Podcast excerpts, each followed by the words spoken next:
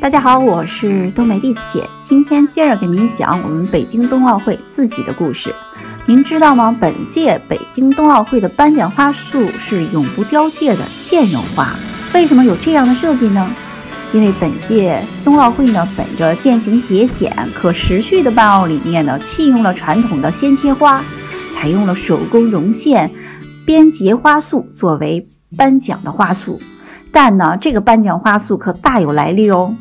它是上海市级非遗海派绒线编结技艺编结而成的永不凋谢的绒线花，很少有人知道这一技艺的传承人是一名七十一岁的上海阿姨，她叫厉美丽，来自上海市浦东区东明路街道零一居民区。厉阿姨啊，虽然七十一岁了，看上去比实际年龄要小得多。他接触海派绒线编结技艺有二十多年的时间，在两千年作为恒源祥集团的一名员工，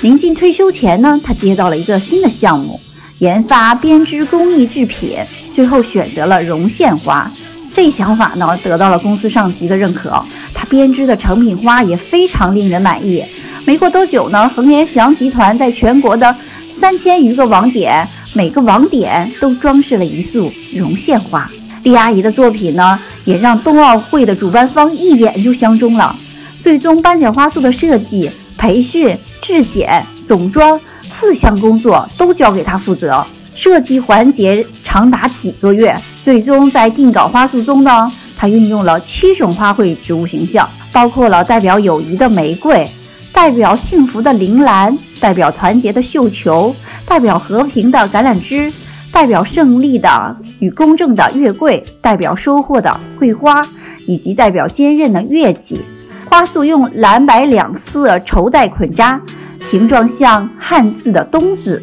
又像一名滑雪运动员，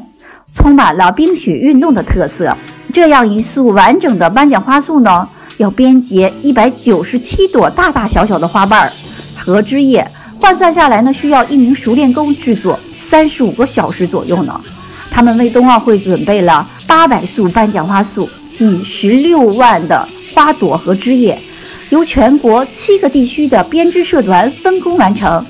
如果大家对这个颁奖花束感兴趣呢，可以在我的节目下方看到这个花束的图片。谢谢大家收听我的节目，请大家点击订阅按钮，就可以持续收到我的专辑的更新。祝愿北京冬奥会，北京冬奥会，北京冬奥会，北京冬奥会顺利圆满，顺利圆满，顺利圆满，顺利圆满。我在北京等你。